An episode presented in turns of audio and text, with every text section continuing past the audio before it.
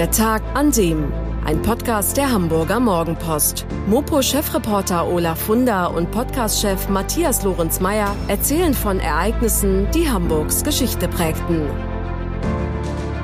Herzlich willkommen da draußen zu einer neuen Folge Der Tag an dem, dem historischen Podcast der Hamburger Morgenpost. Mein Name ist Matthias Lorenz-Meyer. Ich bin verantwortlich hier für die Podcast und ich sitze hier wie immer mit Olaf Wunder, dem Chefreporter der Hamburger Morgenpost. Guten Morgen. Moin, Matthias. Du bringst uns immer wieder faszinierende Geschichten.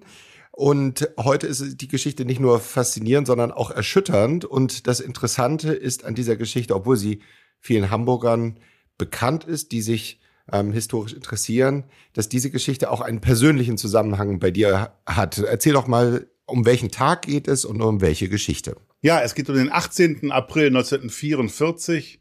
Das war der Tag, als Else, Else Schmidt, nach Auschwitz deportiert wurde. Ein achtjähriges Mädchen und die deshalb nach Auschwitz deportiert wurde, weil die Nazis sie für eine Viertel-Zigeunerin hielten. Ein Wort, das wir heute nicht mehr benutzen, aus gutem Grund, aber aus Sicht der Nazis war sie eine Viertel-Zigeunerin.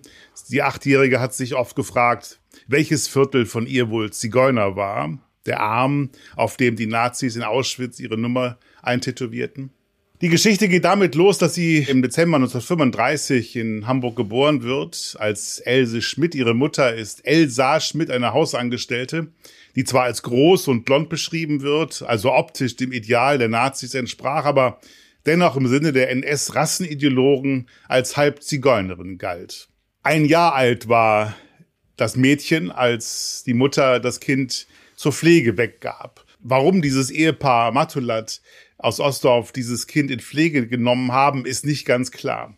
Die Eheleute waren schon Mitte 40, hatten bereits drei Kinder.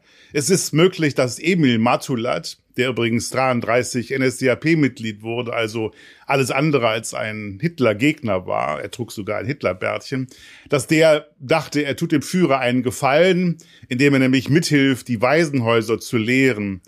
Einmal hat er argumentiert, ich habe ein Kind aufgenommen, ein Kind, wie der Führer es sich wünscht, blauäugig und mit blonden Zöpfen. Jetzt erzähl uns doch einmal ganz kurz, du hast diese Geschichte aus einem familiären Umfeld bekommen, nicht? Wie äh, ist da der Kontakt entstanden? Ja, dieser Emil Matulat, von dem ich gerade erzählt habe und der, das werden wir gleich hören, sich wirklich heldenhaft verhalten hat, das ist der Urgroßvater meiner Freundin. Und ich habe die Geschichte schon vor langer Zeit gehört und hatte immer die Absicht, darüber mal zu schreiben, weil ich sie so faszinierend finde und zwar einzigartig. Und jetzt gab es die Gelegenheit, dass Else, das Kind, von dem ich gerade gesprochen habe, die mit acht deportiert wurde nach Auschwitz, die hat ja überlebt, dass die gerade aus England in Hamburg zu Gast war und ich Gelegenheit hatte, mich mit ihr zu treffen. Und da hat sie mir ihre Geschichte erzählt. Und nun erzähle ich sie den Hamburgern. Genau. Es beginnt, wie du gesagt hast, ähm, am 18. April 1944, beziehungsweise da beginnt die Geschichte nicht, sondern an diesem Tag wird Else wirklich nach Auschwitz deportiert. Es gab aber schon einen früheren Versuch, sie zu deportieren, und zwar am 11. März, ein Jahr früher, 1943. Was war da passiert? Ja, gehen wir doch mal einen Schritt weiter zurück. Zunächst mal wird Else in diesem Haushalt von Emil Matulat und seiner Frau Auguste groß, wächst dort ganz behütet auf, wird geliebt wie die anderen Kinder auch. Vor allen Dingen ihre Geschwister, ihre Adoptivgeschwister, sag ich jetzt mal, haben sie sehr geliebt und wuchs ganz behütet auf, denn am Kamillenweg in Ostdorf, da gab's Kornfelder und Wiesen und Gärten und hohe Bäume, das war regelrecht ländlich. Das war eine heile Welt und die zerbrach dann und das war 1943, am 11. März, als eines Tages die Gestapo vor der Tür stand und Else abholen wollte. Die Nazis waren damals dabei, nicht nur in Hamburg, sondern überall im Reich, sogenannte Zigeuner, so wie sie sie nannten, Sinti und Roma, wie wir sie nennen, zu erfassen, zu internieren und dann nach und nach zu deportieren in die Vernichtungslager in Osteuropa. Und die haben halt auch Buch geführt. Die wussten genau, wo lebten diese Sinti und Roma. Und da wurde auch kein Unterschied gemacht, ob es sich um ein Kind handelt und bei wem die halt groß werden. Else wusste auch gar nicht, dass sie nur in Anführungsstrichen ein Pflegekind ist. Und sie hatte auch nicht die geringste Ahnung davon, was denn ein Zigeuner ist. Eines Tages also stand die Gestapo bei den Matulats vor der Tür, morgens um vier. Emil Matulat war gar nicht da, der war bei der Arbeit, der war Hafenarbeiter. Und diese Gestapo-Leute hielten der Frau Matulat ein Papier unter die Nase und sagten, das Kind muss mitkommen, jetzt sofort. Das war, wie gesagt, der 11. März 1943. Und dann wurde Else mitgenommen, hat überhaupt nicht verstanden, was mit ihr war die Gestapo war auch nicht mit dem Auto da, sondern mit der Straßenbahn und in Else mit Erwachsenen in die Stadt ging, dann war es normalerweise üblich, dass sie denen ihre Hand reichte und an der Hand der Erwachsenen ging. Aber dieser Mann da, der wollte ihre Hand nicht, der hat sie ausgeschlagen. Daran erinnert sie sich bis heute. Und dann landete sie im Hafen in einem Lagerhaus. Vermutlich war es der Fruchtschuppen C. Ganz sicher ist es nicht. Dort waren dann ganz viele Menschen mit dunklen Haaren versammelt auch viele Kinder, sagt sie. Alle anderen hatten älteren Großeltern bei sich, nur sie, sie war ganz allein. Was sie nicht wusste, dass sich ihre leibliche Mutter zu diesem Zeitpunkt auch in der Lagerhalle befunden hat, aber wie hätte sie sie erkennen sollen? Sie hat ja gar nicht gewusst, dass eine andere Frau ihre leibliche Mutter ist. Sie ging immer noch davon aus, dass die Matulats ihre Eltern sind. So, als Emil Matulat an diesem Tag von der Arbeit kommt und auf seine völlig verzweifelte Frau stieß, da erfuhr er halt, was passiert ist. Er ging dann sofort zum Stadthaus, dem Sitz der Gestapo damals, und machte schließlich einen Verantwortlichen ausfindig und konnte den überzeugen, das Kind wieder rauszurücken. Also im März 1943 hat er im letzten Moment diese Deportation von Else verhindern können. Ist überliefert, ist er dann dahin gefahren oder wie ist das Kind dann zu Ihnen zurückgebracht worden? Ist das überliefert? Ja, es ist überliefert. Er ist hin in dieses Lagerhaus und hat das Kind dort abgeholt. Faszinierend. Also dann ist ähm, Else quasi wieder zurück zu ihrer Familie gekommen. Das muss ja auch bei den Matulats ein absolut einschneidendes Erlebnis gewesen sein ähm, und auch nochmal seine Gesinnung deutlich verändert haben. Du sagst, am 18. April, also etwas über ein Jahr später, gab es dann einen erneuten Versuch. Ganz genau. Die nächste Deportation stand in Hamburg an. Wieder sollten Sinti und Roma fortgeschafft werden. Und diesmal stand wieder die Gestapo vor der Tür. Und diesmal konnte Emil Matulat die Deportation nicht verhindern. In diesem Moment erfährt jetzt Else, dass sie nur das Pflegekind ist. Da, wo du jetzt hinkommst, siehst du deine richtige Mutter, sagt Auguste Matulat und hofft so, das Kind zu trösten. Sie meint es nicht böse. Aber Else erinnert sich, dass sie da nur geschrien habe. Ihr lügt, hat sie gerufen. Ich will keine richtige Mutter, hat sie gesagt. Ja, und kurz darauf sitzt das Kind dann in einem Viehwaggon und befindet sich auf einer nicht enden wollenden Reise, immer Richtung Osten. Irgendwann nach Tagen hielt dann der Zug, da war plötzlich großes Geschrei, Männer in schwarzen Uniformen, sie erzählt, sie trieben uns an. Als sie aus dem Waggon sprang, fiel ihr Koffer zu Boden, in den ihre Eltern Zahnbürste, Waschlappen und Unterwäsche eingepackt hatten, denn die Eltern hatten ja auch keine Ahnung, wohin sie kommt. Sie sagt, sie wollte die Sache wieder zusammenpacken, doch die Uniformierten hätten nur geschrien, lass liegen, komm, komm. Im nächsten Moment mussten sie sich dann nackt ausziehen. Die Kleider mussten sie auf einen großen Haufen werfen. Dann mussten sie duschen. Und nach dem Duschen hat sie ihre Kleidungsstücke nicht wiedergefunden. Wenn sie heute davon erzählt, bricht sie regelrecht in Tränen aus, dass irgendwann bloß noch ein paar Kleidungsstücke da gelegen haben und sie sich am Ende einen durchlöcherten Schlüpfer und ein Sommerkleid genommen hat, das viel zu groß war. Und das waren dann ihre Kleider. Sie hatte nicht mal Schuhe in Auschwitz. Hat sie auch noch Erinnerungen, wie sie dort mit den anderen Gefangenen gelebt hat oder wie das am Anfang begonnen hat? Ja, sie erinnert sich, dass sie eine Nummer in den Arm tätowiert wurde, Z 10540 wurde in ihren Arm geschrieben. Z für Zigeuner, das wusste sie aber erstmal nicht, das hat man ihr dort erklärt. Sie hat erzählt von einer dunklen Bracke, in die sie gestoßen wurde, von vier Stockbetten, in denen völlig abgemagerte Menschen mit ausdruckslosem Gesicht und kahlgeschorenem Kopf gelegen hätten und sie mit leerem Blick anstarrten. Sie hatte sowas ja noch nie gesehen. Die kam aus ganz behüteten Verhältnissen und man muss sich das vorstellen. Als Achtjährige, ganz allein kommst du jetzt in diese Situation. Du weißt gar nicht, was hast du eigentlich getan, dass du hier landest? Warum sperrt man dich ein? Also ich glaube, das können wir uns gar nicht vorstellen. Und sie hat auch mir oft gesagt, das kannst du dir gar nicht vorstellen, was das eigentlich bedeutet. Und dann hat sie auch erfahren, dass man dort Menschen vergast und verbrennt und sie konnte das gar nicht glauben. Sie sagt, man verbrennt doch Holz, aber doch keine Menschen. Das hat sie gedacht, als Achtjährige eben. Mhm. Sie hatte dann noch großes Glück, weil eine andere Gefangene, die hieß Wanda, ein sogenannter Capo, ein Funktionshäftling, die also dazu da war, die anderen Gefangenen zu bewachen, die einige Privilegien genoss, die hat sich dann um sie gekümmert. Sie hat sich ihre angenommen Und die hatte einen eigenen Verschlag, diese Wanda, und dort durfte dann Else auch schlafen auf einem Tisch, zugedeckt mit einem kleinen Teppich. Und Wanda hatte manchmal Lebensmittel, die andere Gefangene nicht bekommen haben. Wahrscheinlich hat nur so Else diese Zeit, diese Monate dort in Auschwitz überstanden. Die Deportation war am 18. April 1944, also schon verhältnismäßig kurz vor der Kapitulation von Deutschland. Ein Jahr hat es noch gedauert. In der Zeit sind übrigens mehr Menschen ums Leben gekommen als in den fünf Kriegsjahren davor. Nur mal so, weil du sagst, es war kurz davor. Du hast vollkommen recht. Ja, da ist jeder Tag schlimmer als der andere. Trotzdem, wenn man sich die Zahl anschaut, wie lange hat denn ihre Leidenszeit gedauert? Wann wurde das Konzentrationslager aufgelöst? Das hat sie dort nicht erlebt, die Auflösung von Auschwitz. Was sie erlebt hat, ist die Nacht vom 2. auf den 3. August 1944. Da wurde das sogenannte Zigeunerlager Zigeunerlager in Auschwitz aufgelöst. Nicht ganz Auschwitz, sondern nur dieses sogenannte Zigeunerlager. Und dieses Auflösen dieses Zigeunerlagers bedeutete, dass knapp 3000 Roma und Sinti innerhalb kürzester Zeit in dieser einen Nacht ermordet worden sind, vergast worden sind, verbrannt worden sind. Else sagt, dass sie das nur deshalb überlebt hat, weil sie außerhalb der Baracke im hohen Gras sich verstecken konnte. Und das, was sie da gesehen hat in der Nacht, darüber kann sie bis heute nicht reden. Für sie selbst ist damit die Leidenszeit noch nicht zu Ende. Sie wird dann mit anderen Gefangenen ins Frauenkonzentrationslager Ravensbrück nördlich von Berlin gebracht.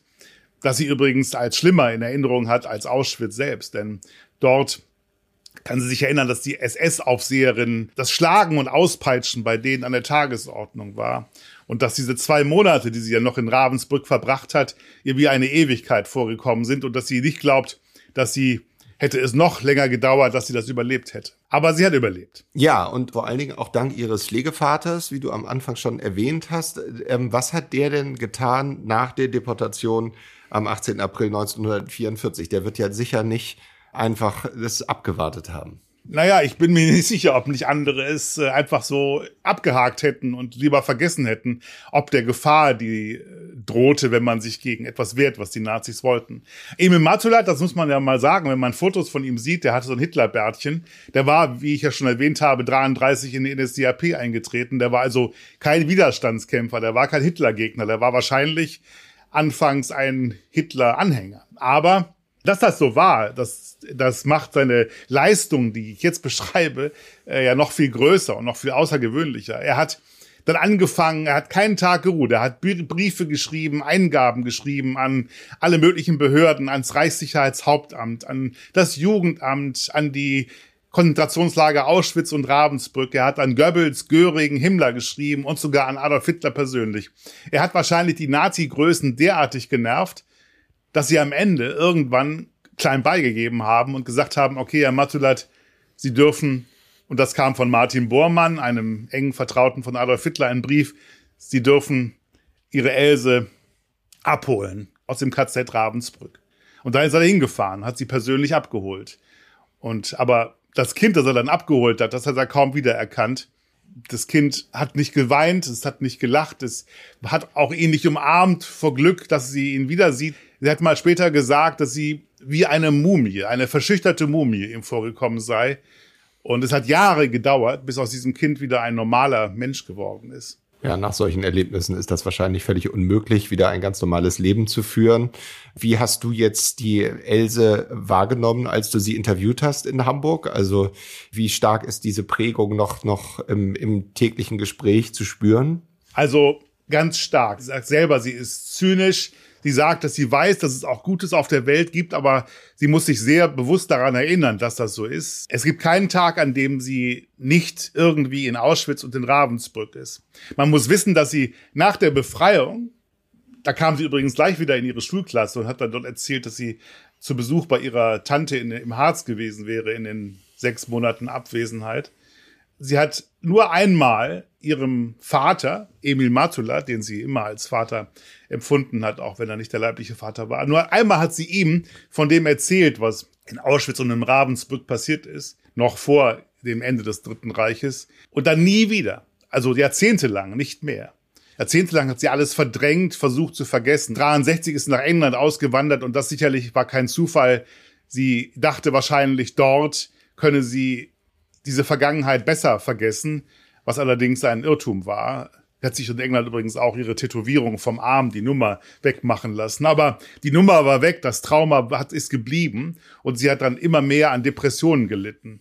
Bis dann irgendwann in den 80er Jahren es regelrecht herausplatzte. Dann hat sie angefangen, ihre Geschichte zu erzählen, hat Kontakt aufgenommen zum Zentralrat Deutscher Sinti und Roma in Heidelberg, hat ihre Geschichte erzählt, hat Vorträge gehalten, hat Nachforschungen angestellt und dabei erfahren, dass ihre leibliche Mutter Elsa Schmidt, die auch in Auschwitz und in Ravensbrück war, vermutlich 1944 als Gefangene eines Außenlagers des KZ Buchenwald ums Leben gekommen ist.